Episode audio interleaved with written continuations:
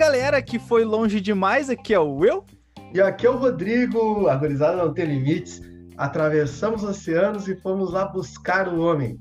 O homem que é a referência, uma das referências mundiais, Felipe Oliveira. Muito obrigado pela presença. Felipe. Oi, malta. É um prazer estar aqui com vocês. Obrigado pelo convite. Espero que percebam o português de Portugal. Uh, mas eu acho que, que, eu vou tentar falar um bocadinho mais devagar para que toda a gente consiga entender. E espero que aproveitem, que gostem. Uh, e vamos lá, vamos, Rodrigo. Vamos lá. Uh, não te preocupa com isso, pode falar livremente. Pessoal que está ouvindo no Spotify, se vocês não entenderem muito o que o Felipe está falando, se ele está falando muito rápido. Escutem duas vezes. Escuta duas vezes, três vezes, mas bota a velocidade um pouco mais lenta. Às vezes, às vezes o pessoal reclama também que a gente fala muito rápido. A gente fala assim, ó, chegou a modernidade, você pode, né, botar um pouco mais lento. É simples, não tem problema. Felipe, muita gente conhece. Basicamente, não precisa de muitas apresentações. Mas o nosso podcast a gente fala de todo tipo de aquarismo. Então, para quem não te conhece, quem é Felipe Oliveira? Ora bem, minha gente, um, o Filipe um, é português, não sou brasileiro. Algumas pessoas já me perguntaram se eu era brasileiro e o porquê que eu andava a fazer vídeos em inglês quando deveria falar português. Uh, e digamos que um, o Filipe Oliveira, isto falando na terceira pessoa ao qual eu não gosto, uh, digamos que eu ando nisto há bom mais de 20 anos. Comecei como um simples, uh, simples hobby, Uh, ainda tenho um hobby, porque ainda tenho aquários em casa. Uh, agora faço profissionalmente, trabalho para, atualmente para uma empresa chamada Aquaflora na Holanda, que é produtora de plantas aquáticas. Sou aquascaper profissional, faço também design, uh, relações públicas, criador de conteúdos, também faço um, algum apoio ao cliente, customer service, alguns projetos especiais, além de ter também a minha própria empresa, trabalho exclusivamente para, para a Aquaflora. E digamos que sou um mero curioso do hobby, porque tudo aquilo que eu sei e que aprendi durante estes 20 anos foi à base da experiência, de experimentar, ver como, como se faz. É, a informação, há alguns anos atrás, era muito bem escassa. Ainda é do tempo para aqueles que são mais novos, pessoalmente, não sabiam o que é um modem. Uh, então a gente tinha que discar ao modem na linha telefónica. Uh, aquilo era tão lento, YouTube, aquilo raramente, ou se existia YouTube, eu desconheço, mas creio que não funcionaria com o modem 28K, uh, mas toda a informação, digamos, que a gente um, trocava era através de fóruns da especialidade eu lembro de alguns fóruns brasileiros, também portugueses, alguns fóruns internacionais, onde a gente tentava ir buscar alguma informação, trocar ideias. E digamos que hum, cresci com o hobby nessa situação de ir experimentando, de ir, de ir vendo, porque uh, o hobby hoje em dia é completamente diferente do que era há 20 anos atrás. Por daí a existirem muitos mitos, muitas situações estapafúrdias, coisas muito estranhas que ainda hoje se aplicam porque vão buscar informação de há muitos anos atrás. Mas, por um lado, é bom que o hobby tenha, tenha melhorado. Uh, temos muito mais facilidade em encontrar equipamentos, materiais, plantas, existe muita, muita informação hoje em dia uh, na internet, na, no suporte digital. E digamos que com o decorrer destes anos troquei o hobby pela profissão. Uh, eu era diretor de informática ou estive ligado sempre à parte de informática, abaixo da, analista de sistemas. Uh, depois, mais tarde, estive associado e ligado também como diretor de informática a uma grande empresa aqui no, no norte do país durante a construção do metro do Porto e encontrei, digamos, no aquascaping uma forma de relaxar. Uh, aquilo que era um hobby passou a ser um bocadinho mais sério, porque tentei de alguma forma uh, aprofundar os conhecimentos, melhorar a, a qualidade do, do, do, que eu apresentava. Uh, comecei por entrar em alguns concursos, sendo um bocadinho, acho que no início quase todos passam um bocado por isto, tem a parte da aprendizagem, depois vem a parte em que a gente fica um bocadinho obcecado com, uh, com o hobby, uh, e então tentei aprofundar esses conhecimentos, Ganhei alguns concursos internacionais no Aquatic Art Association, consegui o ranking de décimo lugar no, no IAPLC da IADA, um aquário muito pequeno, um aquário de 50 centímetros apenas, com a primeira árvore uh, subaquática. Uh, digamos... ah, essa aí, essa é uma informação boa. A né? gente, a gente vai é. falar sobre essa depois. Hoje todo mundo tenta te imitar, né? e foi sobre, digamos que esse aquário que deu ou criou a minha imagem de marca, foi na altura um, algo contra uh, aquilo que era o politicamente correto, uh, porque nós conhecíamos o Natura Aquarium, conhecíamos o aquário holandês, uh, e então com a introdução dessa árvore no aquário criou uma, um monte de polémica, porque as pessoas, por norma, têm tendência a olhar para o que é novo com um certo negacionismo, digamos, até se habituar. Eu acho que é um bocado isso. Uh, eu não quero chegar a entrar ao ponto da inveja, mas, mas quero chegar ao ponto em que, numa altura em que se tem tantos aquários, haver uma ideia de criar algo diferente e apresentar algo diferente, pode ser bem recebido pelas pessoas ou não. Uh, naquele caso, uh, obviamente, para aqueles que gostam muito da parte de dioramas, que se associam com a parte terrestre, mais fantasia, acharam a ideia muito boa, gostaram muito do resultado final. Depois, os puristas uh, chegaram a uma altura que criticaram de forma muito forte em relação à parte da, da apresentação do aquário, porque diziam que só faltava ter umas vaquinhas e uns pastores, e... mas que na verdade a questão daquele, se podemos chamar bonsai aquático, digamos que é tão natural quanto os outros aquários, porque na verdade eu usei tudo elementos naturais e, e foi sem dúvida um marco, uh, digamos, posso dizer na minha carreira, porque fiquei conhecido por ser o primeiro a criar algo fora da caixa uh, e a partir daí uh, abriu portas para muitas situações que podemos falar, é importante, mas eu acho que uma apresentação, saber um bocadinho quem é o Filipe Oliveira, eu acho que é um bocadinho isto. Ou seja, é um entusiasta, continua um entusiasta, Uh, comecei como, como um hobby, uh, houve a possibilidade de me tornar profissional, uh, mas não foi uma decisão, digamos, de querer desistir do trabalho que tinha anteriormente, porque o trabalho anteriormente que eu também gostava, apesar de ter envelhecido cerca de 10, 15 anos da minha vida a trabalhar sobre a parte da informática, porque a gente nunca sabe o dia da manhã, digamos que desgasta-nos muito psicologicamente e fisicamente, mas uh, em certa parte devido a um, uma situação uh, economicamente uh, má foi uma, uma, altura da Europa em que muitas empresas entraram em layoff, uh, despedindo algumas pessoas, uh, muitas pessoas, toda a parte da construção entrou também uh, em falência, com falência de algumas empresas, e eu como estava associado uh, a esse tipo de, de, de empresas, uh, prometer mundos e fundos que ia ter outro tipo de projetos, acabei por não ter,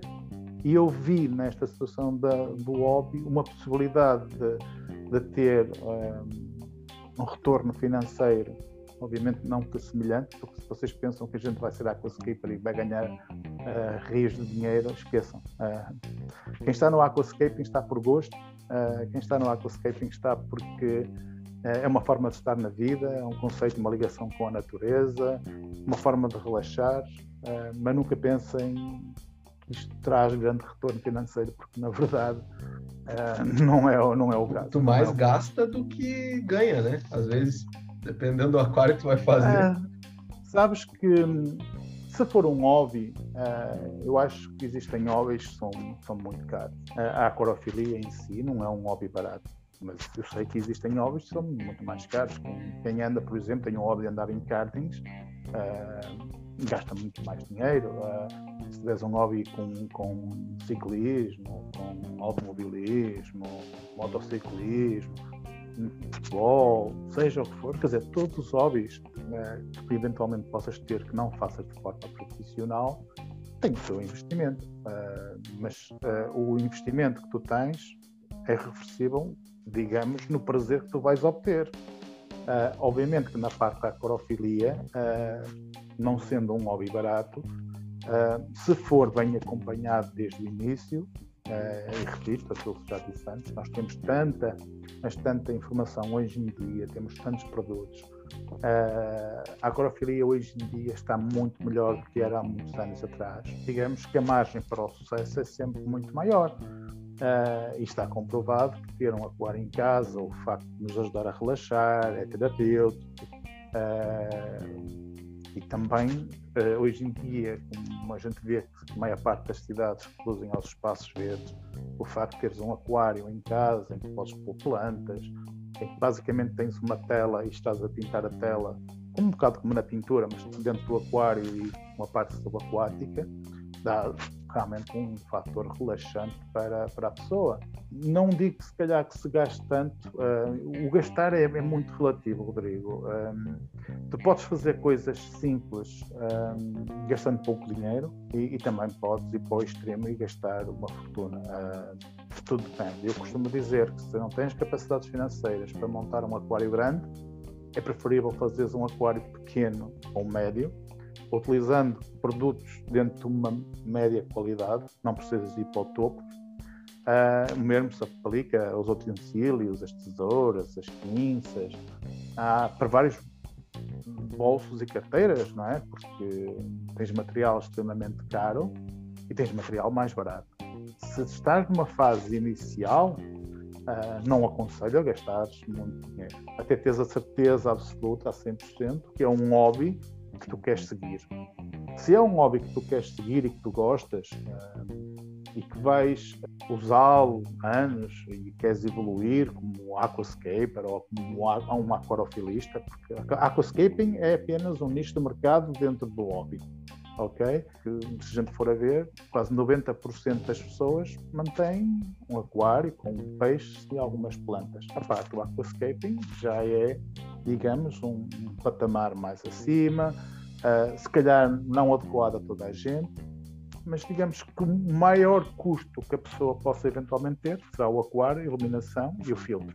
Todo o resto pode ser feito de diversas formas. Eu acho que o brasileiro, nesse aspecto, consegue bater toda a gente que arranja formas de, de construir o aquário utilizando humus, utilizando uh, areia, gravilha, que vocês chamam substrato. Uh, Não, o brasileiro é terrível. Pode fazer de várias formas. Eu também o fiz, Rodrigo. Os caras. Cara... Porque Sabes que quando. Mas, Felipe, os caras aqui, os cara aqui no Brasil, Felipe, os caras estão botando palha de aço, sabe aquela de lavar a louça? Os caras estão botando palha de aço no substrato para dar ferro. Tem uns gênios, falar tem uns gênios da, do aquarismo. Olha. Essa, essa tu não tinha ouvido não, não, ainda, não. né? Essa já ouvi. Uh, essa não é, não é nova, hein? atenção. Eu não, eu não ando nisto há 15 dias. Hein?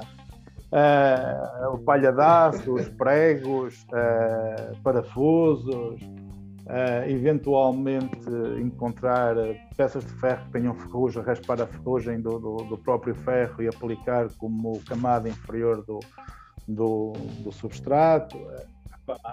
Já vi de tudo.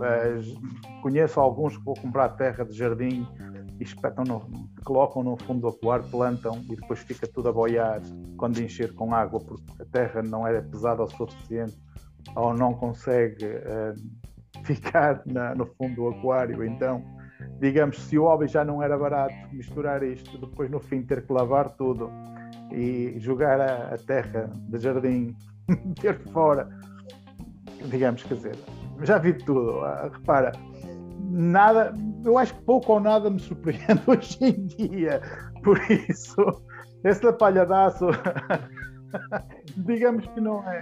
E o, e o com, e com a minhoca, tu já assim, ouviu? Repara que isso com, com minhoca ou sem minhoca. Não, não com a minhoca.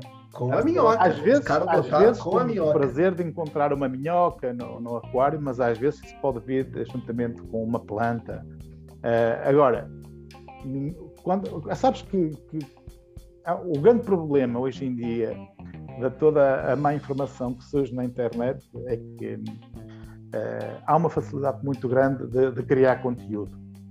E todas as pessoas têm o seu livre direito à expressão, podem criar conteúdo, podem uh, muito bem uh, procurar informação de diversos locais, diversos websites, blogs, fóruns. Podcast também? Também, se calhar. também. Uh, digamos que, até mesmo através do YouTube, também, embora se calhar dar a cara numa sessão daquelas, uh, eu se calhar não, não faria. Mas, mas se calhar através de vós, não, não reconhecendo, corre menos o risco de ser envergonhado na rua. Mas, mas digamos que eu, eu, já vi algumas situações em que alguém a dizer que o ciclo do azoto não existe e o ciclo do azoto simplesmente é porque alguém se lembrou de o fazer ou dizer e toda a gente, a partir dessa determinada altura, uh, começou a fazer porque alguém o disse que era assim. Uh, e que não tem qualquer sentido fazer ciclo do azoto, e uma das melhores formas é começar a adicionar um peixe de cada vez, e se o peixe morrer é normal, uh, se mantiver vivo pode-se adicionar os restantes. Por isso, epá, quando alguém diz uma coisa deste género, acho que chega-se ao ponto um bocado do ridículo. E eu acredito que esta informação que às vezes se passa uh, ou por má tradução, ou por tu teres uma capacidade de entendimento diferente, não consegues analisar o conteúdo que estás a transmitir, ou até porque tu podes muito bem experimentar em tua casa. Uh, pode correr muito bem, uh, mesmo que seja totalmente errado, errado, há sempre uma margem muito mínima de dar certo.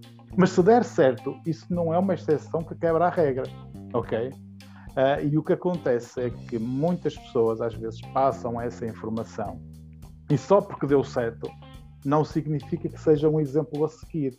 Uh, independentemente de ter ou não ter resultado com essa situação do, da palha de aço, dos pregos, uh, se, se utilizar situações deste género, convém que tenhas a vacina do tétano em dia, Uh, não vais ver se estás a desmontar o aquário e ainda um problema de saúde bem grave. Uh, mas digamos que uh, o, acho que o grande mal acaba por ser um bocadinho este. Existe tanta informação na internet e ela não for filtrada, o que vai acontecer é que os outros vão experimentar. E lá está. Há uma margem muito baixa de dar certo, mas pode dar certo Uh, eu já tive um, alguns aquários em que, por tudo que eu fizesse, os aquários muito dificilmente uh, ficavam a 100%. Havia sempre alguma coisa ali que dava errado. Mas se me perguntarem tecnicamente o porquê, ainda hoje estou para tentar perceber o que é que terá originado tal coisa. Uh, porque às vezes basta um parâmetro sair fora e a gente está à procura de tantas uh, uh, tantos motivos ou tanto de, de, de, tentar procurar os problemas e se calhar ele está bem à frente da nossa cara e a gente não consegue uh, a, a perceber. Uh, mas também há aquela situação em que a gente não faz rigorosamente nada ao aquário, mete aí uns pregos e palha de aço e utiliza terra de jardim e vai buscar umas pedras ao mar e mesmo com sal e sem sal aí não tem algas e as coisas correm bem, mas isso não faz um exemplo. Um, uma situação num milhão não quer dizer que seja exemplo para ninguém. É o sempre fiz e sempre deu certo, né? Pois, é, só fez uma vez, não é? Uh, mas não interessa, não é? A situação é que correu bem. Correu bem como podia ter corrido muito mal. É, e se corresse mal, provavelmente não dizia ou não vinha para a internet dizer que era assim que se fazia, não é? Ou que não deviam de fazer.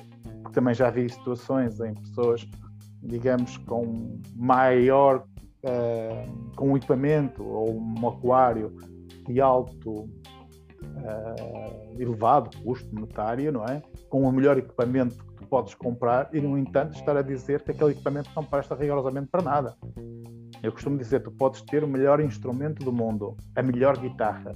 Se não souberes tocar, também não vai fazer de ti um músico, é? Por isso. Exatamente. No aquarismo é a mesma coisa. Tem uns pangaré aí que gastam um monte no YouTube e, cara, não ensinam nada. Nem sabem como funciona o equipamento, né? Tá, mas isso é, acho que é como tudo. o que é preciso é ver força de vontade. E, e, e sabe, vocês sabem aqueles memes da expectativa versus realidade. Uhum. Uh, e às vezes o que acontece é um bocadinho isso. As pessoas têm. Eu gosto de ver pessoas que, hum, digamos, são empenhadas, que se esforçam, uh, têm todos os conhecimentos e mais alguns. E depois, no entanto, quando se vai ver os resultados, eu penso cá para mim, pá, pronto, é, se calhar não diga, é, é, chega àquele ponto em que perdeste uma boa oportunidade de estar calado, é, mas que envergonha um bocadinho, não é? é? tive situações, sabes que eu, eu não tenho muito por hábito frequentar grupos de Facebook, é, mas às vezes, pronto, posso comentar um ou outro, e, e o facto de, de, ser conhecido mundialmente, não quer dizer que eu seja extremamente conhecido em Portugal. Uh, se eu estiver afastado dos fóruns, se estiver afastado dos grupos, uh, a nova geração, ou aqueles que, que eventualmente começam uh, um bocadinho mais tarde, como agora se calhar os últimos cinco anos, como eu não, não ando a, a colocar conteúdos nas plataformas portuguesas, é normal que as pessoas não conheçam. Uh, mas o que é engraçado no meio disto tudo é que tu fazes um comentário a explicar que está errado e que devia de seguir outro tipo de situações, aconselhar, e no fim dizerem que, que eu devia ter mais prática do que teoria, porque aquilo que eu estava a dizer era completamente errado.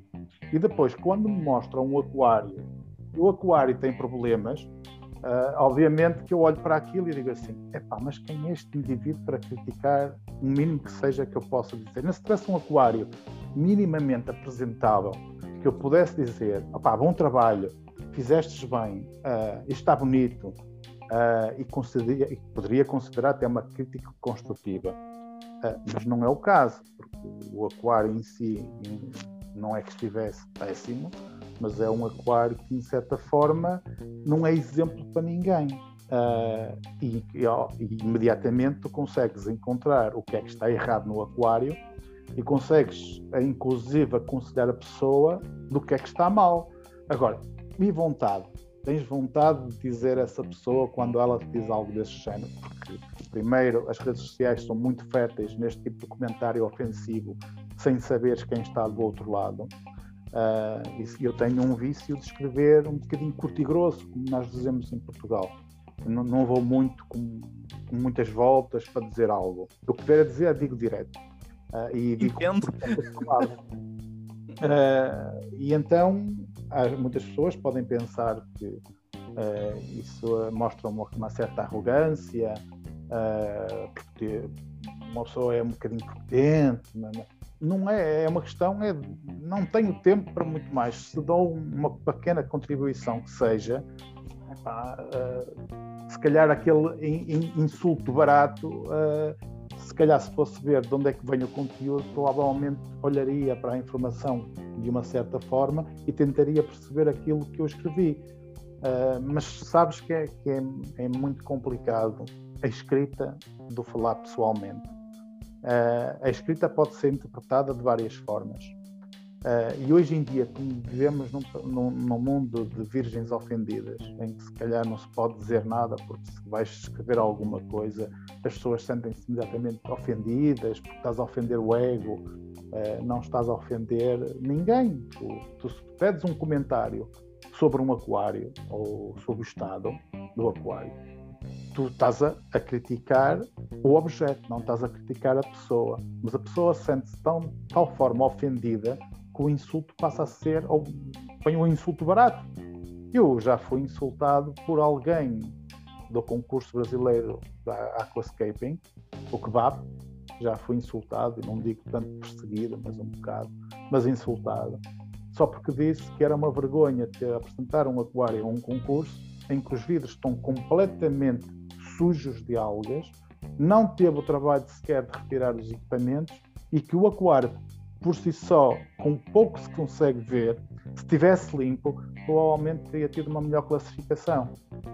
A partir desse dia fui insultado, nunca mais comentei nenhum aquário, e eu sou júri, nunca mais comentei nenhum aquário no concurso. Uh, e ainda hoje o mantenho. Por isso, repara, Uh, o insulto barato existe. Uh, as pessoas têm que entender, às vezes, tentar perceber de onde vem a informação. E a partir daí tentar melhorar, porque só assim é que tu vais conseguir evoluir no hobby, no hobby Uh, e se calhar não prestar tanta atenção a tanta porcaria que se escreve hoje em dia nas redes sociais, na internet, porque repara, uh, Rodrigo, uma pessoa que começa no hobby, uh, no Wilson também, estou só a dirigir-me ao Rodrigo, mas tenho que me dirigir a vocês. Não, tudo bem, eu sou secundário aqui, nem se preocupa. não, não. repara o seguinte: se, se nós, cada pessoa que começa no hobby, e voltando àquele ponto em que vai ganhando alguma experiência e só porque correu bem, um, e estamos numa democracia, não é? As pessoas têm, são livres de, de expressarem, uh, os, uh, expressarem e de poderem comentar o que seja, mas às vezes pessoas com nem um ano da, da corofilia em geral, e só porque a ele funcionou bem, dá-lhe o direito de opinar sobre tudo e mais alguma coisa, de colocar em causa aquilo que já existe há anos e simplesmente aconselhar erradamente um monte de pessoas que estão a iniciar. Uh, eu acho que isto aqui é, é, o grande mal, o cancro em si da acorofilia acaba por ser um bocadinho esse. Uh, mas eu entendo, sei, a pessoa está entusiasmada, a pessoa gosta de, de exprimir os seus comentários, também mostrar certa parte que percebe um bocadinho do, do, que está a fazer e mostrar o seu aquário, é normal, mas devia-se um ser um bocadinho mais comedida nas palavras, porque às vezes podem influenciar as pessoas de forma muito errada. Um, de algo só porque lhe deu bem, não quer dizer que dê bem para, ou que seja um exemplo para toda a gente. É, é basicamente isso. Mas a palhadaço, opa, isso já se usava na altura em que, há uns 20 anos atrás, uh, ouvia-se muito esse mito da palhadaço, dos pregos. Mas é que primeiro, primeiro, acontece na Europa, depois que vem para o Brasil essas novidades. Não me admiro, não me admiro nada, hein? não me admiro nada, porque nós temos muita gente idiota por aqui também. Mas...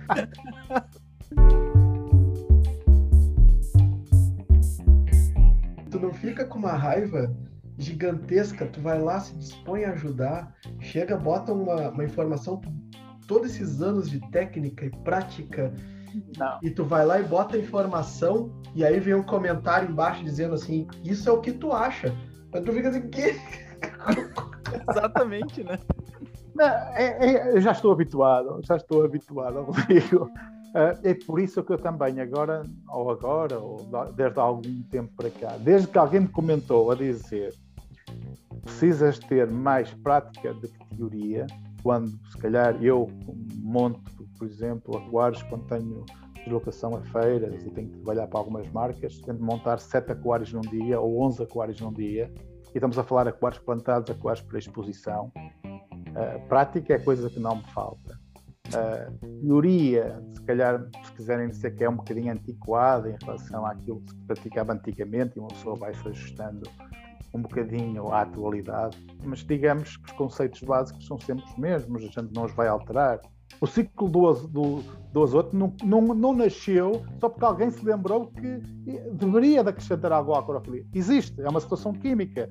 Uh, por isso, quando alguém tenta, de certa forma, passar este tipo de informação já é um conceito errado. Uh, e então, estar às vezes a, a ver alguns uh, comentários, alguns fóruns, uh, já, o fórum já nem tanto, porque os fóruns mudaram bastante, porque acho que o facto das redes sociais aproximar muitas pessoas também faz com que os, ou fez com que os fóruns perdesse, perdessem bastante uh, adeptos, e era onde geralmente se encontrava um segmento de informação, e hoje em dia a informação está dispersa por todo lado. E, como eu disse anteriormente, basta tu leres mal ou entenderes mal o conceito que alguém escreveu, por, muita informa por muito certa que essa informação esteja, se tu entenderes mal, é como costuma dizer: quem conta um conto acrescenta um conto.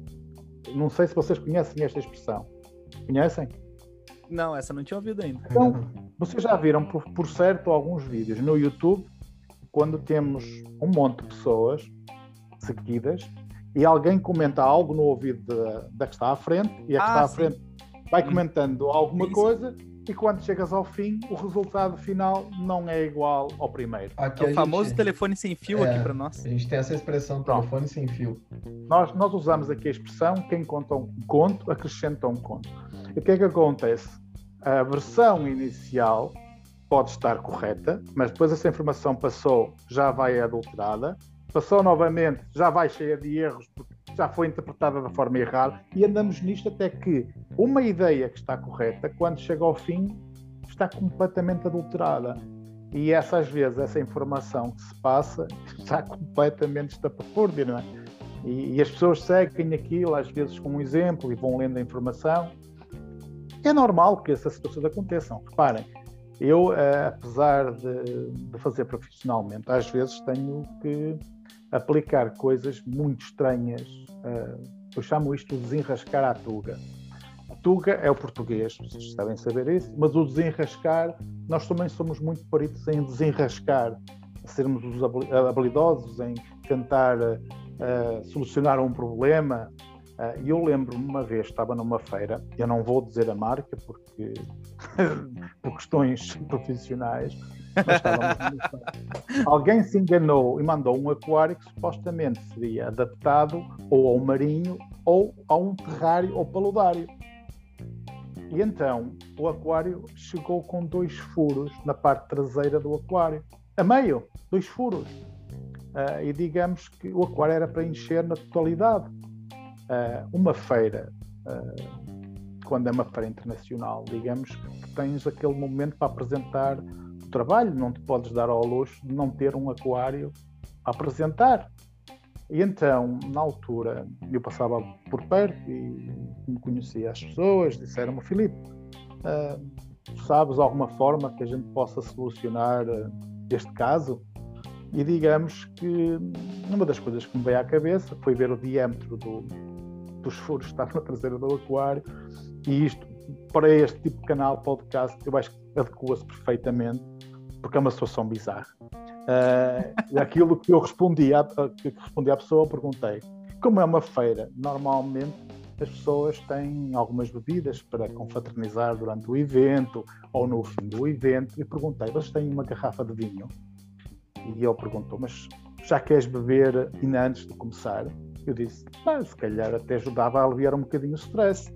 E então, qual era a ideia da garrafa de vinho? Uh, eu apenas, única e exclusivamente, queria utilizar a rolha, uh, porque a rolha de cortiça, quando faz pressão sobre o vidro, aperta. E então, a ideia para solucionar o problema seria colocar uma rolha de cortiça em cada um dos furos, porque o diâmetro permitia. Obviamente, se a gente pudesse depois beber o vinho uh, depois de concluir o trabalho, para mim estava perfeito. Uh, mas digamos que utilizámos a rolha de cortiça para tapar os dois furos que se apresentavam nas duas laterais do aquário, uh, depois devidamente selados um bocadinho de silicone, e então o aquário ficou cheio até ao fim, fez a feira de quatro dias, impecável, obviamente depois foi para o lixo, pronto. Uh, mas seja como for, a empresa em si teve o aquário exposto durante os quatro dias com duas rolhas de cortiça de uma garrafa de vinho. Inovação. Inovação. Caraca, muito bom. Repara, nós temos, nós temos que improvisar e muitas das vezes é, esta situação acontece quando tu não tens alternativa, não é? Porque uma coisa é que tu às vezes um, estás num local, não concluíres o trabalho e que possas mais tarde até pedir eh, peças sobressalentes para reparação ou partir a cabeça do filtro, partir o rotor. Eu lembro-me Uh, tive um problema com o retorno num cliente. O veio demoraria como cerca de uma semana e meia a chegar. E o que eu fiz? Encontrei um veio metálico de uma agulha de fazer costura, tinha o mesmo diâmetro, cortei e apliquei. Durou mais tempo que o veio original. Ó, oh, já pode mandar e-mail para a marca para eles começarem a substituir. Durou mais tempo que o veio original, por isso. Há muitas coisas que acontecem, é, são, são bizarras, certo? São bizarras. E ah, feira, nós sabemos. E na feira lá, Felipe, tu não, nessa parte das rolhas, assim, tu não disse, não, esse aqui é um novo modelo, que aqui tu pode botar plantas que vão ficar com as folhas para fora. Pode botar uma Bobix aqui, que daí é... Digamos, não, não estava no meu stand, não, não era o meu stand.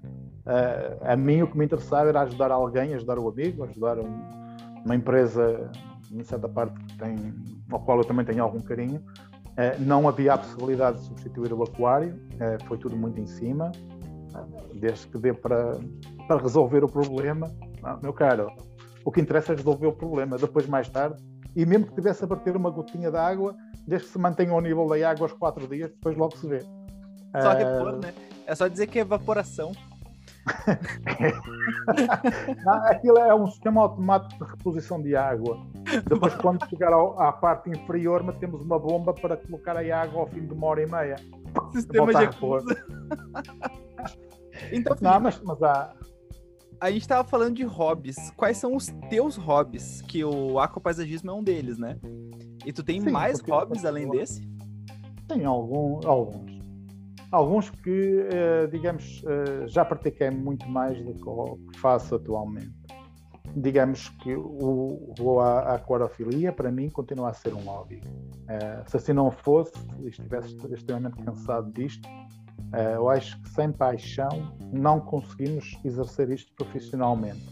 Porque, acima de tudo, uma pessoa, quando faz algo ou se trabalha, deve-se gostar do que se faz, ok?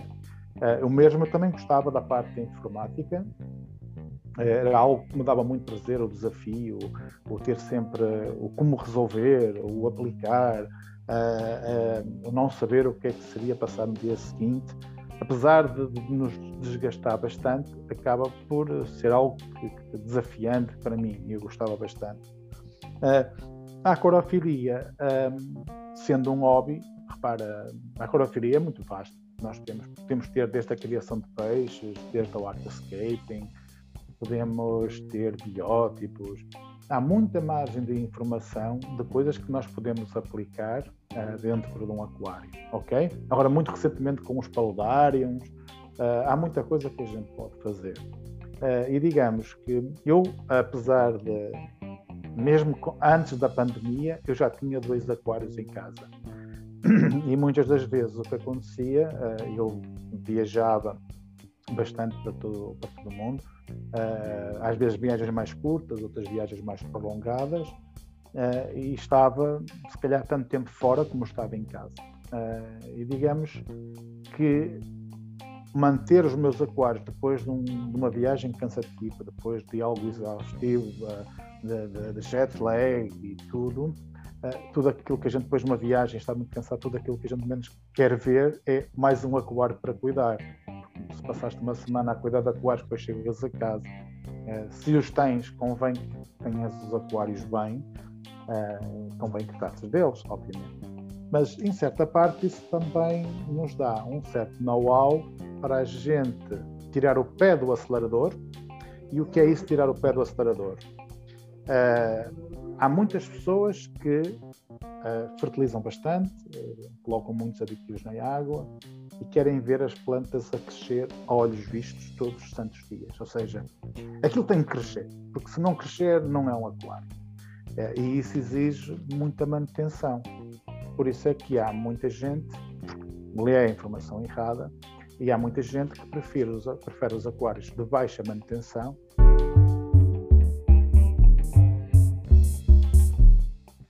Felipe, tu falou, tu falou sobre esse teu aquário que tu tem atrás, mas eu quero, eu quero saber uh, de ti qual é a primeira lembrança que tu teve na tua, que tu tem sobre aquarismo. Primeira lembrança que é vem na tua mente, assim, ó, lá, lá, lá atrás. É, é, ou seja, eu tenho, tenho há três coisas que, que, que ou seja, que eu, que eu recordo constantemente. Uh, algumas, se calhar, por não os, não os melhores motivos e há outra por bom motivo.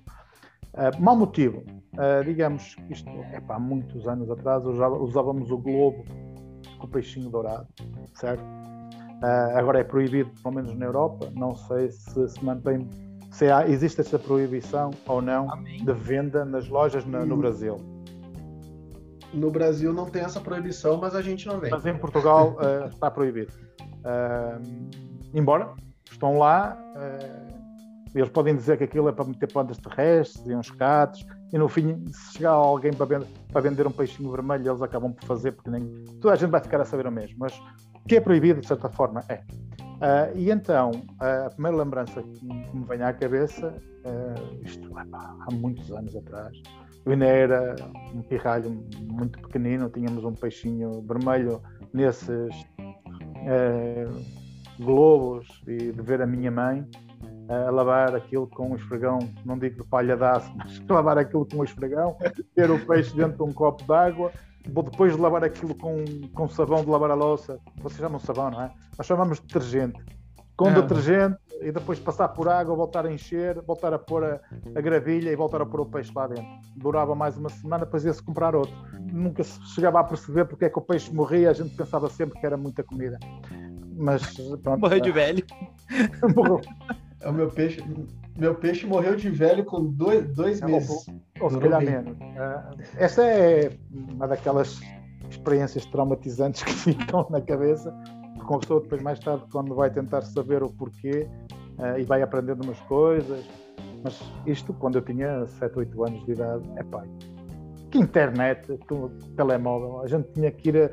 A... Havia um telefone na, na aldeia que era da mercearia e sempre que alguém ligava tinha que ligar para a mercearia para pedir para vir falar com, com a Dona Maria, porque era informação, não, sabia, não, não, não sabíamos nada. Uh, outra ficou traumatizante, ainda estava a dar uns primeiros passos na parte da aquascaping e estava em casa de um cliente depois de quase 10 horas de trabalho, de um cliente que não era meu cliente, era cliente da loja que eu uh, ajudava de vez em quando, fazia umas montagens. Uh, e depois de, de, um longo trabalho, porque o aquário era grande, o aquário tinha 2 metros por, por 60 por 70 de altura, depois de tudo recém-plantado, madeira, tudo bonito, estamos a encher o aquário e a madeira começou toda a flutuar se há coisa que me recorda Nossa. É, uma passagem, porque era um, um dos primeiros trabalhos uh, que aconteceu, uh, eu tive todos, todos os cuidados possíveis, porque amarrei a madeira, uh, como a gente fazia, com aquelas abraçadeiras plásticas, às rochas, tudo. alguma coisa se deve ter soltado, porque às vezes a colocar a madeira, então começou tudo a flutuar, a água completamente uh, castanha, porque na altura não havíamos, não tínhamos terra preta, estávamos a usar um género tipo um acadama, água toda castanha, plantas a flutuar. Se, há, se já montar um aquário dá trabalho, agora imaginem o que é separar planta a planta, a colocar por grupos, para depois voltar a plantar tudo. Essa foi traumatizante. Digamos que eu te trabalho... entendo. Eu te entendo que eu montei, eu montei, eu tenho montado um aquário de 3 metros. Eu vou te mandar uma foto depois. Na casa de um, de um cliente meu. E a primeira montagem desse, na parte esquerda dele, era um tronco de um metro. Quando o aquário já estava mais ou menos na metade, eu, eu só virei para ele assim, o tronco subiu um leve no início e daqui a pouco subiu inteiro. Eu só sentei, Felipe, eu só sentei no sofá, fiquei olhando para o aquário, sabe aquele momento assim de meu Deus. Não, é, é, são, são situações que, que, nos deixam traumatizados. Eu, pelo menos, fiquei na altura.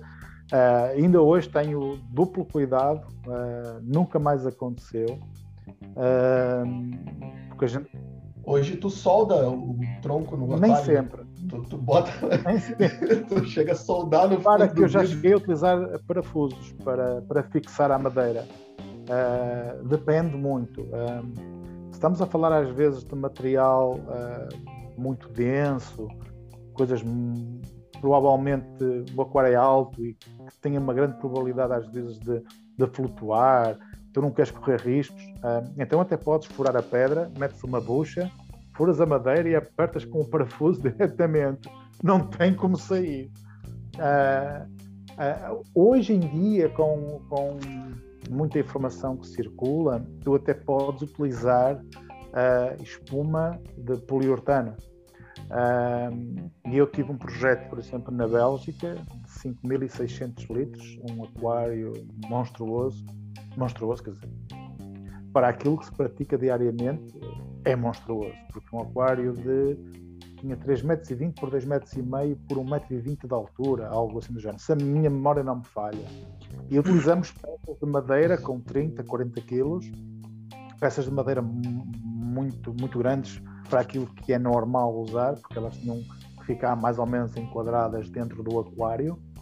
Uh, e usei espuma de poliuretano, tanto para fixar uh, madeira ao vidro inferior, como também uh, poliuretano para fixar a madeira uh, à pedra. Depois fez a composição, metes um bocadinho de poliuretano, aquilo que vai expandir, inicialmente aquilo é cola, depois fica quase como uma borracha, um plástico, e digamos que aquilo não afeta a qualidade da água. E é uma forma de tu uh, agregares a madeira às rochas e para que não flutue. Então, nesse aquário, e uma vez que era muito alto, uh, e uma vez que tínhamos colocado também na traseira, porque era necessário fazer um declive, utilizaram-se muitas rochas vulcânicas, médias e grandes, para dar o declive e encher de terra. Como uh, eu tinha estado no, no projeto do, do Takashi Amano, em Lisboa, nas florestas submersas, eu lembro-me de, um, de um certo episódio que aconteceu lá, que foi totalmente inesperado num dos lados, quando se estava a encher de água uh, as pessoas, opa, ninguém se lembrou, porque por muito que tu utilizes água para colocar sobre a zona onde vais plantar, às vezes a água, quando ela cai, não te retira as bolsas de ar que estão fixas no, no fundo do aquário ou no meio das pedras. E aconteceu é que depois de estar plantado um dos lados, uh, quando se encheu o aquário, essas bolsas de ar saíram e as plantas começaram a flutuar em determinadas zonas. Então teve-se que voltar a, a, a, retirar a água para se colocar novamente mais um bocado de terra, terra e replantar as zonas danificadas. Então eu lembrei-me desse pormenor porque uh, o, que leva, o que nos traz esta experiência, ou da gente montar muitos aquários e de passar por estas situações, é que uma coisa é a gente fazer em casa, outra coisa, quando faz num cliente, tem que ter muito cuidado com o que está a fazer para minimizar o risco até porque às vezes o tempo é muito limitado e se alguma coisa se levantar, então em vez de demorarmos dois dias, podemos demorar quatro dias. Já a viagem de, de regresso já está marcada, o hotel tem que ser, uh, temos que prolongar a estadia, uh, há muita coisa envolvida uh, e obviamente que temos que minimizar isso ao máximo que a gente puder. então, nesse aquário de, na Bélgica que eu montei de 5.600 litros, eu tive que me certificar, tive que encher meio aquário para me certificar que as bolsas de ar saíam debaixo das rochas, certificar-me também que nenhuma da madeira iria mover com a pressão e que a verdade é que um dos lados moveu e foi meio caminho só para resolver e pensar se aquele lado moveu, a quantidade usada não foi suficiente, então eu tenho que sobrecarregar as zonas porque aquilo, tal e qual, como num castelozinho de cartas, não é? Quando, ou aqueles baralhos, o dominó, quando aquilo acaba por se soltar todo, porque elas estão interligadas. Uh, e o pior que poderia acontecer num projeto deste género era eu estar a chegar a Portugal e estar o telefone a tocar a dizer: Filipe, a madeira está toda a flutuar. Nossa! Não, não, cada vez que, que a pessoa me ligava nos dias seguintes, o meu coração batia forte eu só pensava, o que é que aconteceu? O que é que aconteceu? São, há projetos assim, uma pessoa é, é um stress muito grande, é uma pressão grande, porque, repara, eu costumo dizer, é, uma pessoa para evoluir na vida tem que batalhar, tem que fazer as coisas sempre da melhor forma, ser profissional.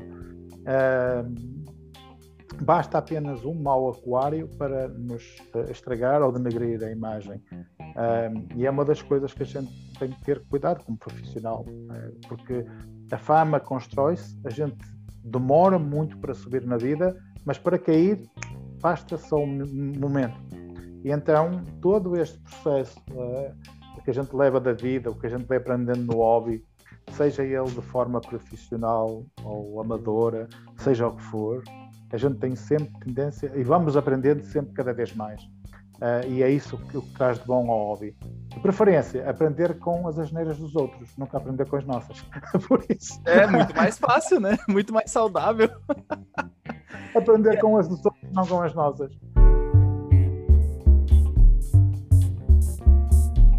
E tirando esse teu aquário bolinha com o teu King que tu tinha lá dentro, qual foi o teu primeiro aquário? O aquário que o Felipe Oliveira comprou assim com o dinheiro dele e ele decidiu ter que vai ser só teu.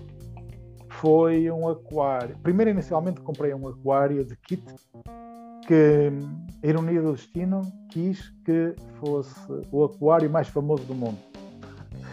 Se calhar não o mais famoso do mundo, mas se calhar um dos mais conhecidos em relação a, em termos de aquascaping, que é o aquele da árvore, não é?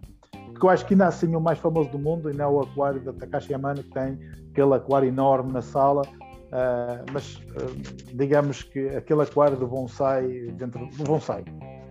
Quem ouvir falar vai, vai começar, a, temos que ter muito cuidado com aquilo que estamos a dizer, porque eu ao, falar no bonsai aquático, não tarda nada, estão aí a colocar bonsais dentro da água a encher, a colocar os peixes e vão morrer, não é? Tem uh, Deus digamos, animal. é, é preciso ter cuidado com isso, com aquilo que se diz, não era bem? Esse tal bonsai do que eu estou a falar é nem mais nem menos que um aquário que eu criei com peças de madeira que adaptei. Na altura não se usava a supercola, eh, eu fiz uns furos com uns parafusos, adaptei, coloquei musgo eh, e deixei com que eh, o musgo crescesse, fizesse a forma da copa da árvore para simular uma paisagem terrestre. Qual musgo okay? você usou, Felipe? Aquele era o normal vesicular do Viena. muitos chamam Singapore Moss. Não é o Christmas Moss, como muita gente diz mas sabes que hoje em dia cada um vende eBay, é, aparece é lá a árvore. Aqui a gente chama.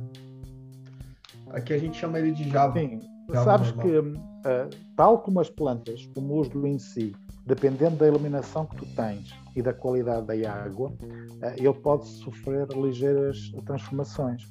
E aquele uh, não é o Christmas porque ele não estava vergado na parte da frente, e o Christmas, por norma, é, é um musgo mais macio. Quando tu apertas, né, quase, não digo que é quase quebradiço, mas não é um musgo, digamos, que se mantém, quando tu apertas, se mantém firme. Uh, e aquele era o vesicular do Viana, só que como tinha luz média alta, ele criou mesmo aquele triângulozinho do norte, parece aqueles fetos terrestres, não é? Que é o que caracteriza o Christmas, mas o Christmas tem tendência a ter aquela, como é que eu dizer, aquela curvatura para baixo. E aquele vesicular do Viana, o Singapore Moss, ou Traxophila Normand Barberi, que é, o mesmo, um, dependendo da, cor, da luz e dependendo das podas que vocês possam fazer, ele vai acabar por obter essa forma. Mas então, uh, resumindo, voltando à questão que estavam a colocar uh, do aquário, uh, esse foi o meu primeiro aquário,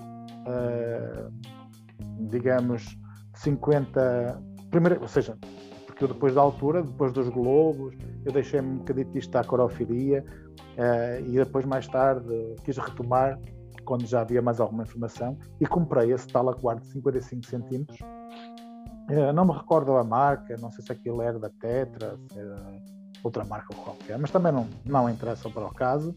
Era um aquário que inclusive tinha um filtro na parte superior, aquilo puxava a água, a água corria entre o vidro uh, topo superior e a tampa, depois tinha tipo ali um, um bocadinho de, de lei, uma esponja e depois a água caía do outro lado. Um sistema assim um bocado estranho. É os filtros, filtros calha, né? É, era uma coisa assim. Aqui a gente chama de filtro calha.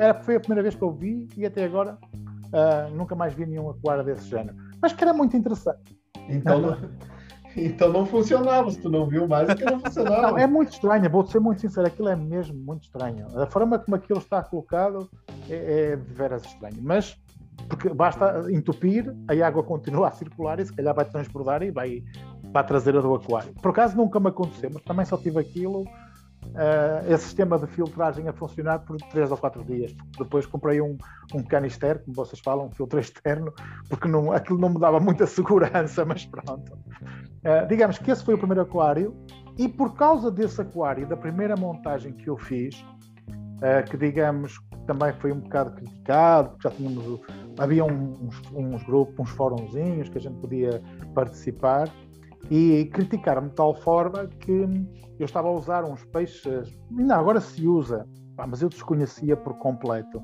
que eram uns peixes coloridos, mas que são injetados artificialmente.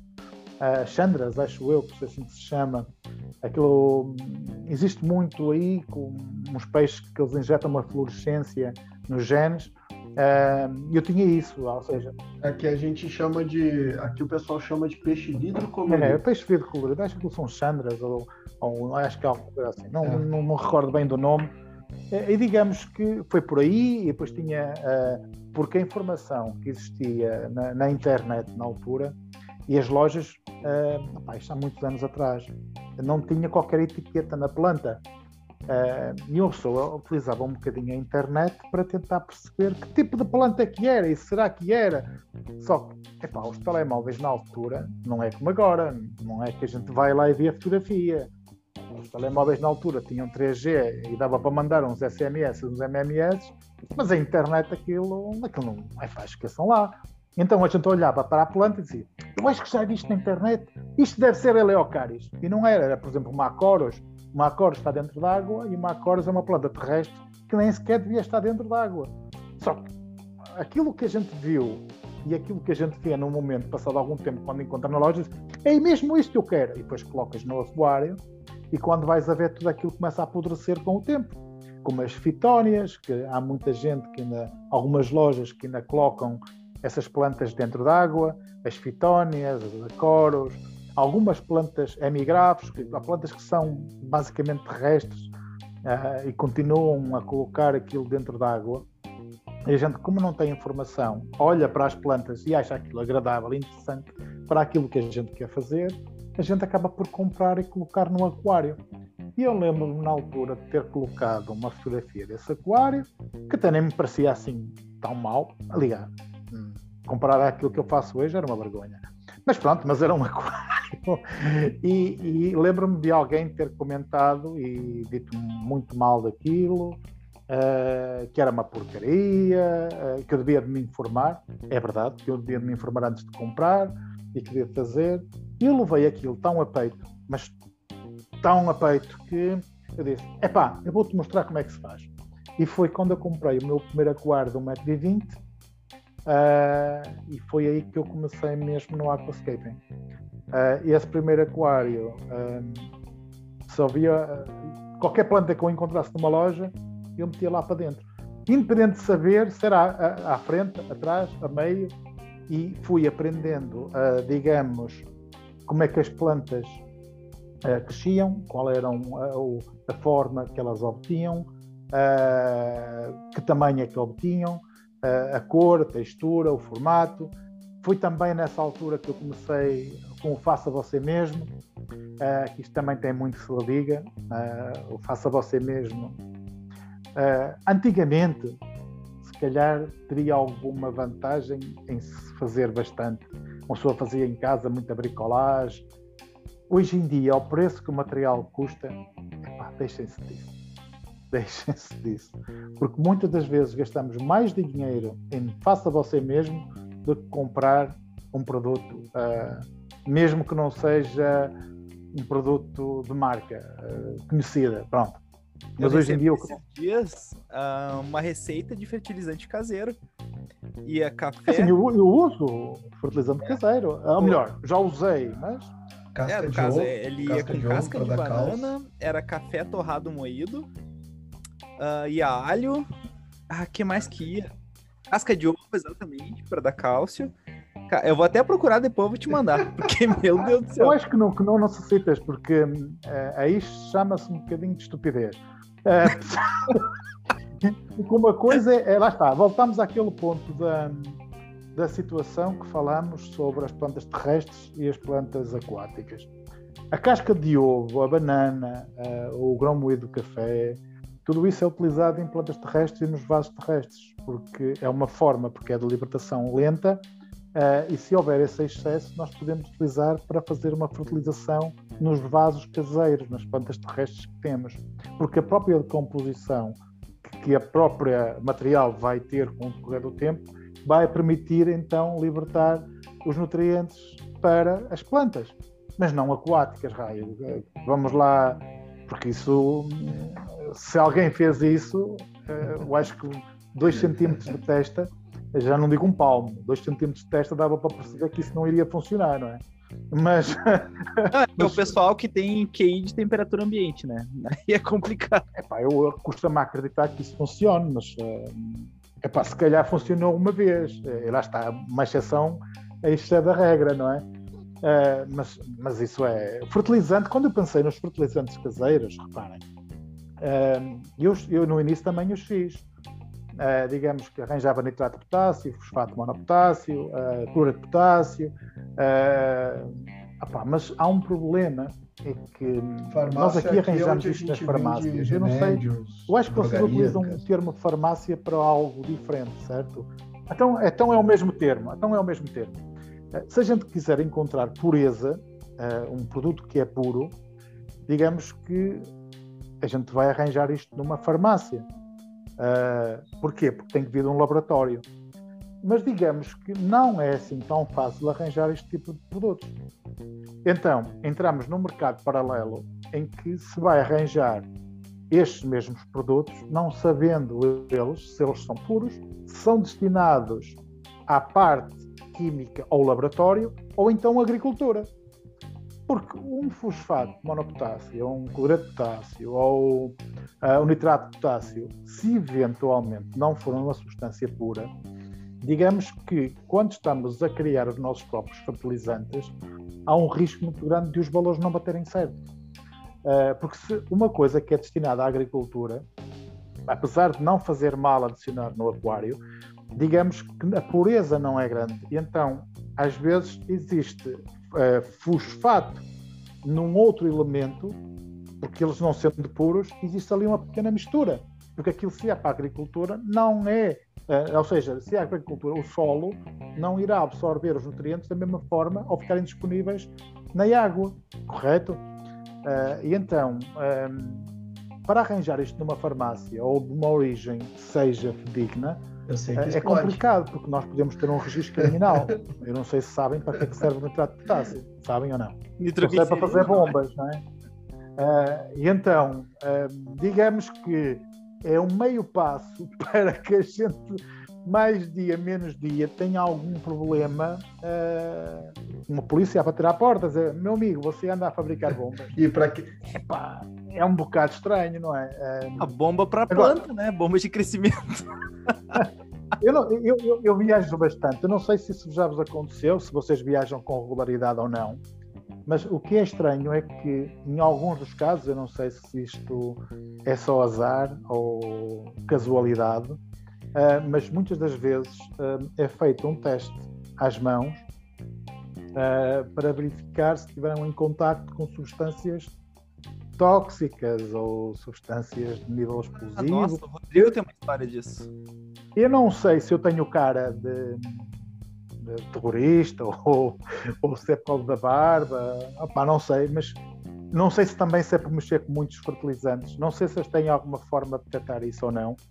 Mas, raio, eu uh, viajo bastante e uh, em cada cinco viagens, três sou de Estado. Uh, não sei se isto é só coincidência ou então uh, se há alguma forma de, de, de, determinar isso. Uma coisa é certa, sou. Os caras já têm. Os caras já da Interpol já até conhecem o Felipe, né? Já... Ô, Felipe! Não é aqui. O cara entra... o Felipe, outra, o Felipe, ô Jorge, tudo bom? Felipe, toma um cafezinho aqui, Jorge. Tu de novo, Felipe? Pode. Passa a segurança e os gajos lá vão testar os dedos. Só um minutinho, por favor. Epá, sério? Raio, que isto é constante. E, e, eu não sei se isto tem a ver só com, com o facto de detectar, detectar drogas, se é uma facto de detectar químicos, que é uma coincidência, é, uh, e eu trabalho, eu tenho os fertilizantes em casa, eu utilizo os fertilizantes, uh, e geralmente, por norma, costumo fazê-lo ou diariamente ou semanalmente, seja o que for, e que é uma coincidência muito grande.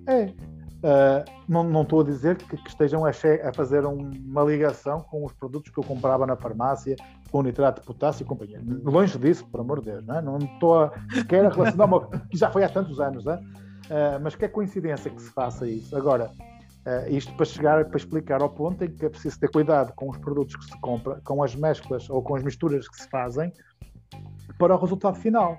E a mim custa-me um bocadinho a, a, a, entender estas pessoas, às vezes com o faça você mesmo, quando as pessoas misturam uh, pós de fertilizantes não sabem sequer que tipo de pó é que estão a misturar, porque podem ter sido enganados, pode ter sido enviado por, por erro, não sequer têm um único teste de água em casa, de nitrato, fosfato, não tem, de fósforo, não têm nada, mas estão a dosear aquilo no aquário sem saber o que é que estão a fazer. Uh, isto cria-me uma certa confusão, porque tu investiste muito dinheiro no aquário, na iluminação, substrato, madeira e rochas. As plantas não são baratas e no fim vais borrar a pintura para poder poupar se calhar 5 euros, 5 reais num fertilizante que vais gastar por mês. Isto a mim custa-me um bocadinho a entender. Quando gastas 1.200 euros, vamos supor, para comprar um set e fazer uma coisa bonita, e vais arriscar a, a, a saúde e a estabilidade do aquário para poupar 5 euros ao mês. Eu acho isto um bocadinho ridículo. Um, as marcas, obviamente, existem marcas melhores que outras, umas são mais diluídas que outras, uh, mas está lá referido. Isto é o elemento A, B ou C, deitando 5 ml de, deste produto na água, faz subir 0,5 ou 0,25 de, de, de fósforo ou de nitrogênio, seja o que for. Mesmo que tu não tenhas um teste de água, tu sabes que, no mínimo, o que estás a adicionar na água é aquela, aquela informação que está marcada na embalagem. Não, ao fim e ao cabo, se tiveres um produto porque ou te enganaste na dose, ou enganaste a pesar, e fizeste o fertilizante, e depois estás a adicionar no aquário e tens um problema com algas, porque as algas, quer a gente queira, quer não, é um dos fatores limitantes de que muita gente acaba por abandonar o hobby. Uh, e digamos, eu não percebo às vezes as pessoas porque que, para poupar uns míseros tostões ao mês, correm o risco de estragar tudo com coisas feitas em casa. Mesmo se aplica, eu costumo dar um exemplo do, do género, que é tu gastas uma fortuna num aquário e em discos. Discos do Brasil, para que toda a gente se identifique, te fazes uma importação, chegam aqui discos a custar uma fortuna, uh, e no fim tu compras um filtro daqueles dos chineses, sem qualquer fiabilidade nenhuma, de 40 euros. E eu pergunto, então tens um montão de peixes valiosos dentro do aquário e vais confiar num filtro de 40 euros? Eu não sei quanto é que isto se traduz em reais, mas vamos considerar, porque isto. Mais ou menos dá para comprar reais. Casa. 40 reais, vamos supor, não é? Vamos, então, quer dizer, gastas um monte de dinheiro a comprar ou manteres um projeto e no fim vais borrar a pintura para comprar uma porcaria de um filtro onde vai estar quase toda a estabilidade biológica do teu aquário. Gasta, Eu acho que não faz sentido. Gasta mais, no, gasta mais no ser vivo do que o que vai manter este ser vivo. Exatamente. Uh, e depois não, não tem lógica. Repara, uh, eu dou, eu dou outro, outro, outro exemplo. As iluminações. Uh, o, o facto de a gente, um, há cerca de 18, 20 anos atrás, termos muito pouca oferta e o LED ainda não era tão conhecido. O LED só começou a ser conhecido mais ou menos há 15 anos atrás e eu fui um dos primeiros a usar. Uh, para a empresa para a qual eu na altura tinha alguma parceria, tinha sido pioneira na criação dos LEDs, no XCRI, com LEDs de alto rendimento, com 2,5 a 3 watts por LED uh, e com estruturas em alumínio. Uh, digamos que uh, o índice que a gente tinha, que aproveitava dos LEDs, era fantástico. Mas nessa altura, tudo a gente usava era tubulares, lâmpadas T8, T5, havia umas lâmpadas, as PLL, não sei se isso é do vosso tempo, ou se, se as pessoas que estão a ouvir se vão identificar com esta situação ou não, que eram umas lâmpadas, eu acho que as Solar uh, RGB, ah, desculpa, as, as Solars da IADA utilizavam muito isso, que eram umas lâmpadas assim, uh, tinha um casquilho do Alhambra. Esqueço-me que isto é um podcast, então eu não posso mostrar com a mão. Não, As o pessoal vai no Google, nem se preocupa. Não, As lâmpadas são PLL, que são lâmpadas fluorescentes, que tinham um casquilho só de apenas de um lado. Uh, e digamos que eram lâmpadas que, que tinham um índice, a, a, a, um índice de rendimento muito elevado a nível de potência para um curto espaço de, para um tamanho. E então utilizava-se, por exemplo, essas lâmpadas, se a gente quisesse iluminar um aquário de 60 centímetros, duas lâmpadas de 36 watts dava 72 watts. Para um aquário de 60 centímetros era mais ou menos a relação de um watt por litro. Então, havia gente, e eu também o fiz nessa altura, porque infelizmente os kits de aquário, na altura a Aquascaping não era tão conhecido, isto há muitos anos atrás. Para a gente manter plantas saudáveis, a gente tinha que ter mais iluminação. Então usávamos essas PLLs. Uh, ah, e como qualquer lâmpada fluorescente, necessita ter um arrancador, umas delas podem ser uns balastros eletrónicos, havia os ferromagnéticos. Estão a ver como eu percebo um bocadinho destas coisas? Porque eu passei pelo faça você mesmo. E se formos a comparar aquilo que eu gastei na altura para aprender, se vamos considerar, se eu quisesse ser eletricista e seguir um bocadinho a carreira a montar lâmpadas e por aí fora, epá, tinha aprendido alguma coisa. Mas aquilo que me levou, o, o dinheiro que eu gastei para comprar as lâmpadas, para comprar os, os casquilhos, depois arranjar alguma coisa que desse para colocar na estrutura sobre o aquário, não é? Porque é muito engraçado, hoje em dia a gente vê aquários muito bonitos, pouco silicone, e depois levam uma grande tampa de madeira em cima, porque tem que meter oito lâmpadas lá dentro. E, pá, lá se vai a beleza do aquário. Uh, mas digamos que essa é que é a grande situação. O dinheiro que se gasta em lâmpadas, em balastros eletrónicos, depois na estrutura em fios, além de que não são impermeáveis, porque se começar a ganhar umidade, qualquer problema pode-nos mandar luz abaixo, pode ter um incêndio em casa porque pode dar por circuito e o dinheiro que se gasta para aquilo que se compra, mesmo que seja uma coisa de não tão conhecida, de média gama, se calhar a média gama sai mais barato do que estar a, a brincar com, com serviços faça você mesmo, de iluminação. Tanto que o acabamento no fim nunca acaba por ser igual e fica uma coisa horrível. Digamos que eu não sou contra. Se a malta, por exemplo, CO2 caseiro, usei durante muitos anos. Agora, não se ponham é colocar válvulas solenoide uh, ou stoppers no CO2 à noite em sistemas caseiros com garrafões de plástico para aquilo depois arrebentar dentro de casa, não é? tenham algum cuidado, tenham algum cuidado. Uh, mas eu usei durante muitos anos uh, eh, CO2 biológico, filo em casa, não é consistente e posso dizer que problemas de algas, principalmente com as algas BDA, aquilo que vocês chamam algas peteca, as, tang as não estão tão associadas à parte do CO2, mas sim à parte da sujidade do aquário. Mas as BBAs, uh, essencialmente as BBAs, porque as BBAs têm a ver com a, a, a, o facto do CO2 não estar estável. Uh, digamos, se houver uh, uma oscilação de CO2 durante o dia no aquário, porque um sistema de fermentação não é exatamente igual a um sistema pressurizado, e havendo esta oscilação, uh, pode causar uh, as algas BBAs. Mas também temos que considerar outra coisa, não é? Estamos a falar isto em aquários em que a manutenção seja feita, mas agora também não quero que as pessoas, em geral, uh, porque têm algumas plantas e alguns peixes e têm muito esta alga, que isto é derivado ao CO2. Não, isto é, às vezes é derivado ao excesso de comida que dão, uh, é derivado também à escassez de, de mudas de água, uh, excesso de, de, de, comida.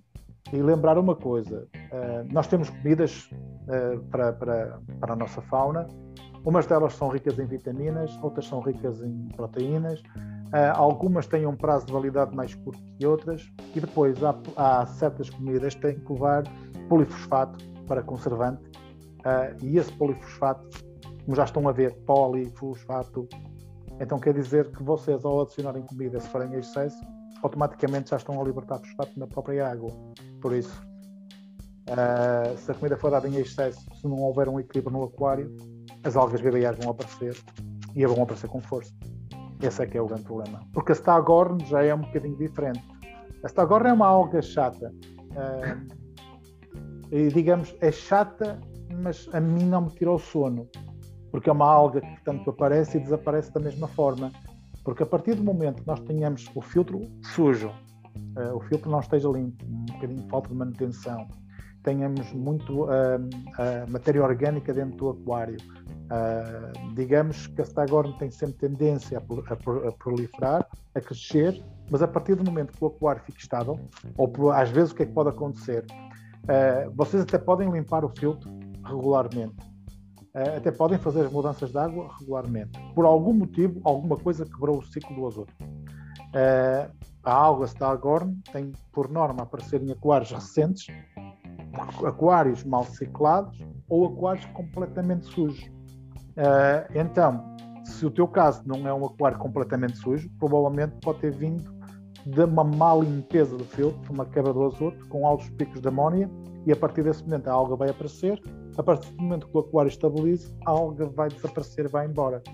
Uh, se o aquário estiver sujo, lote, uh, cheios de, de, de detritos dos peixes, excesso de comida, é muito normal, porque o filtro já está, um bocadinho mais entupido, não há um fluxo de água normal, e então esta alga volta novamente a aparecer a partir do momento que se faça uma manutenção mais forte, uma limpeza do filtro, cuidado da forma como vão limpar, eh, uma boa mudança de água, eh, digamos, mesmo que a alga esteja lá, ela com o correr do tempo vai enfraquecendo e vai acabando por, por desaparecer. Por isso é que eu digo, a Stagorn em si não é uma alga que me tira o sono, porque há algas bem piores. Uh, por exemplo, que lá fora, eu ia é, falar da cladofora. Cladofora é um pesadelo. Tirar, remover. Uh, a BBA, nem tanto. Uh, cianobactéria é complicado. A cianobactéria, lá está, como eu tenho um contacto, já sou conhecido na farmácia, para quem, quem não está vendo as imagens, porque está só ouvindo o podcast, nesse exato momento tem dois agentes da Interpol que estão acompanhando atrás do Felipe ali a entrevista, só para saber o que, que ele está comprando. e então eh, eu, eu, eu consigo arranjar, uh, embora eu acho que com, com agora do correr do tempo e com a situação da pandemia, e com, com a compra de antidepressivos e pessoas que comprarem na farmácia medicação, muitas das vezes sem, sem receita. Uh, há muita coisa que, que, ficou apertada nesse sentido, é? porque a eritromicina uh, é, sem sombra de dúvidas, a melhor coisa que a gente pode usar para combater as cianobactérias. Uh, e eu, as cianobactérias é uma daquelas coisas, ou daquelas algas que são algas, eu não sei se podemos chamar uma alga ou uma bactéria em si, uh, se não tratada a tempo, ou se não tratada a tempo, pode levar a apodrecer completamente tudo o que é plantas no aquário. Uh, além do cheiro intenso, que é um cheiro a verde, parece que vocês estão perto de um charco, em que notam aquele verde que às vezes está na, na superfície da água, que parece uma espuma, que não tem uma circulação, e vocês notam aquele cheiro da clorofila que é muito intenso. Essa é a alga que eu estou a falar, que é a alga, a, a cianobactéria. Uh, se ela for detectada rapidamente, e se for pequenos, pequenos esporos, um, só um bocadinho aqui e ali, o ideal é vocês uh, não, não mexerem muito de maneira que ela não uh, prolifere ou pelo menos não se espalhe no aquário. Vocês aspiram um bocadinho essa área, se tiver um bocadinho nas plantas que vocês consigam ver, consigam aspirem a alga de, o mais rápido possível uh, sem que ela levante, porque é para não se espalhar. Uh, aumentem a circulação de água no vosso aquário uh, e verifiquem os níveis de nitratos, porque os nitratos, por norma, ela tem tendência a aparecer com baixa circulação e os nitratos estão muito baixos. Subindo às vezes um bocadinho os nitratos, aumentando a circulação da água, a, a cianobactéria acaba por, por desaparecer da mesma forma como apareceu. Este mesmo aquário que está atrás de mim, eu tenho ali um cantinho em que eu tenho cianobactéria. É uma zona que não tem grande circulação de água porque está bloqueada por, hum, por plantas. Mas, nem, mas eu não adicionei nem medicação, nem sequer me preocupei em ir lá retirar. Deixei. É um bocadinho, deixa estar, não está a evoluir, está ali um ponto sossegado, não é um ponto de contaminação, por isso prefiro deixar estar. Mas digamos que vocês mantiverem as manutenções certinhas, as mudanças de água. Limpem um, o filtro, né? Tem gente que gosta de trocar convém, água e não limpar filtro, né? Convém limpar o filtro. Em relação à limpeza do filtro, uh, eu se calhar não sou a pessoa mais correta ou o melhor exemplo para, para explicar como é que eu costumo limpar os meus filtros, porque eu, eu por norma, não, não, não me preocupo muito com essa situação. Eu sou aquele aquela típica pessoa que costuma dizer: olha para aquilo que eu, que eu digo, não para aquilo que eu faço. Uh, porque eu pego no meu filtro, no canister, um filtro externo, levo para o terraço, uh, retiro as mídias fora, pego na mangueira com água e estou a, a limpar aquilo. Uh, e a água vem com um bocadinho de cloro, coloraminas, e então todas aquelas pessoas vão dizer: é pá, mas estás a matar as bactérias. Digamos que quando a gente utiliza um aquário densamente plantado, com muito substrato fértil, rochas vulcânicas, nós temos bactérias não só apenas no filtro, nós temos muitas bactérias dentro de um aquário estável. Uh, se calhar posso me dar ao luxo de fazer uma limpeza desse género. Mas se vocês tiverem uh, água e peixe, ok? Com um bocadinho de hardscape, uma ou outra planta, tenham um bocadinho mais de cuidado a limpar. E quanto mais regular vocês fizerem essa manutenção, melhor. Não, não estejam a limpar o filtro a cada uma vez ao ano. Uh, limpem o filtro regularmente, dois em dois meses, dependendo da fauna que vocês tiverem. Uh, e aconselho é que deixem este material biológico de fora. Passam com um bocadinho de água do aquário, só para tirar uh, aquela sujidade mais intensa. E as esponjas podem lavar com água da água da companhia. É isso que vocês chamam? É, Sim, lavam com água, da, da companhia. Água da rede, lavam aquilo. Mas a, a biológica, uma questão de, de, assegurar e não ter o problema do cloro, porque cada zona, cada país tem índice de concentração de cloro maior do que outras. Eh, eu aqui posso beber a água, a água é totalmente potável, posso beber, não tem grande cloro ou cloramina.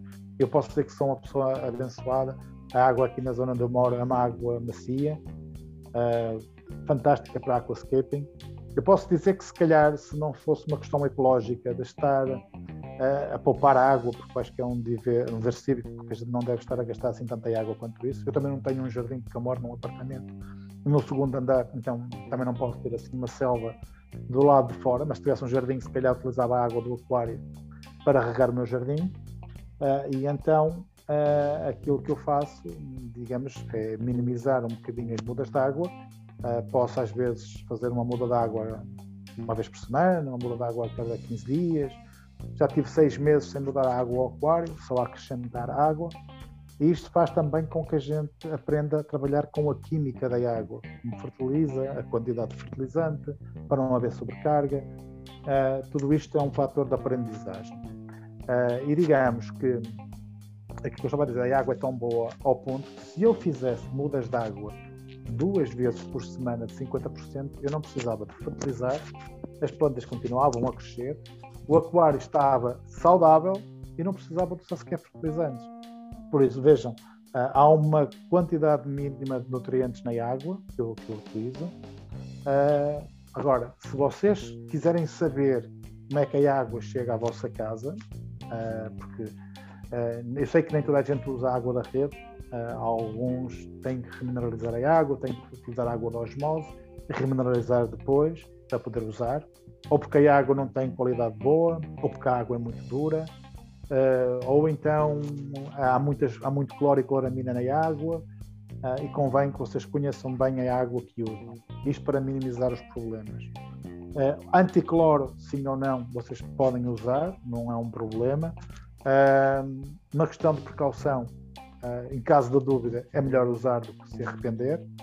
Uh, em relação à questão da água da rede, eu quase certeza absoluta, ah, hoje em dia com as novas tecnologias, mesmo sem vocês terem testes, se ao consultarem o website do vosso fornecedor de água, por certo, a água é testada provavelmente uma vez por mês e vocês têm os valores os parâmetros da água que é fornecida para a vossa rede e vocês sabem quanto é que tem de cálcio, quanto é que tem de magnésio, quanto é que tem, se tem fosfatos, fósforos, se tem nitrogênio, se tem potássio, e mas vocês têm as durezas, mas aí, sabem. Felipe, tu tá falando de Portugal, a gente tá falando de Brasil. Aqui no Brasil tá assim, ó. Tem cloro? Tem. Tem cloramina? Tem. Não é assim, né? Quanto Quais tem? são as durezas? Tem. Não tem. É. Não tem pedra, não tem pedra. Não, tá molhada, não tem né? pedra. A água vai em estado líquido. Ela é dura, se, se o balde que vocês estão a usar para pôr a água na cabeça, bater. Então é assim é aqui no Não, Brasil. a água é mole. dura ela é congelada, né? É assim que eles Claro. definem. Não, mas sabes, que, aqui na Europa, hum, eu pelo menos, eu acho que é, que é de forma geral, porque hum, se a água é considerada uma água potável, eh, nós temos que ser, ter conhecimento de como é que a água chega. E então, obviamente, se- não teriam de dizer água não própria para consumo, então temos que ter cuidado. Eh, conheço muito, muitos amigos que utilizam água de fonte, água que vem mesmo da nascente. Eh, se dão ao trabalho, às vezes, fazer 15, 20 quilómetros com os garrafões na mala traseira do carro, vão buscar água, que é para fazer mudar a água ao aquário. Isto aqui é paixão. Atenção, isto aqui é paixão. Eu tenho que fazer 20 quilómetros, carregar eh, garrafões de água para fazer mudas de água ao aquário. Isto é que eu chamo paixão. E esse é o cara Esse- que não monta um aquário de 500 litros, né? Porque É, se ele montar um esperemos aquário de que não. 500 litros. Esperemos que não. Ah, já vai Esperemos ter que que ir de não. caminhão pipa, né? Fazer troca de água. Tens que ligar para os bombeiros para te ir carregar ou encher a piscina. Ah, não sei, não, não sei, não. Não, mas há, há situações. ah, eu conheço casos de, de- de pessoas que têm marinhos e vão buscar água ao mar. Ah, outros vão buscar água à nascente. Ah, eu mesmo já coletei material ah, diretamente na, na floresta. Bosque, floresta, floresta. Uh, já fui buscar madeira, já fui buscar pedras, uh, já utilizei no aquário.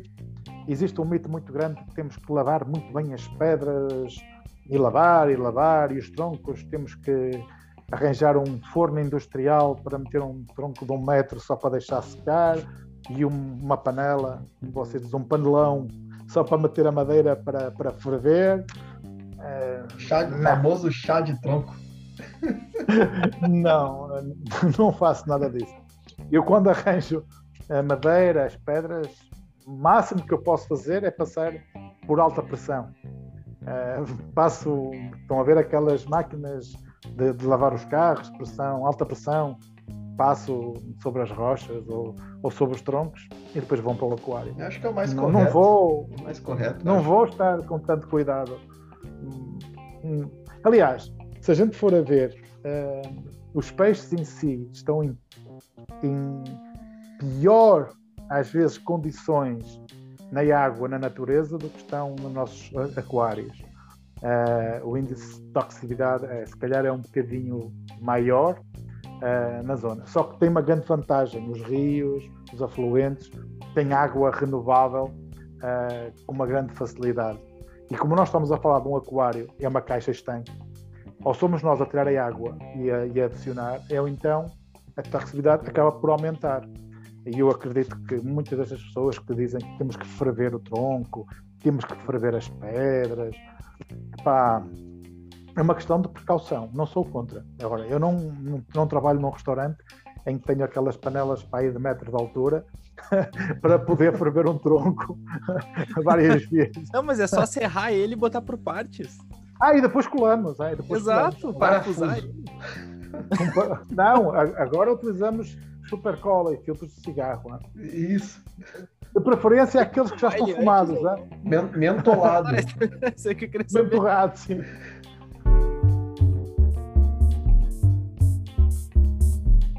Então, meus caros amigos aquaristas, essa foi a primeira de três partes da entrevista com o grande Felipe Oliveira.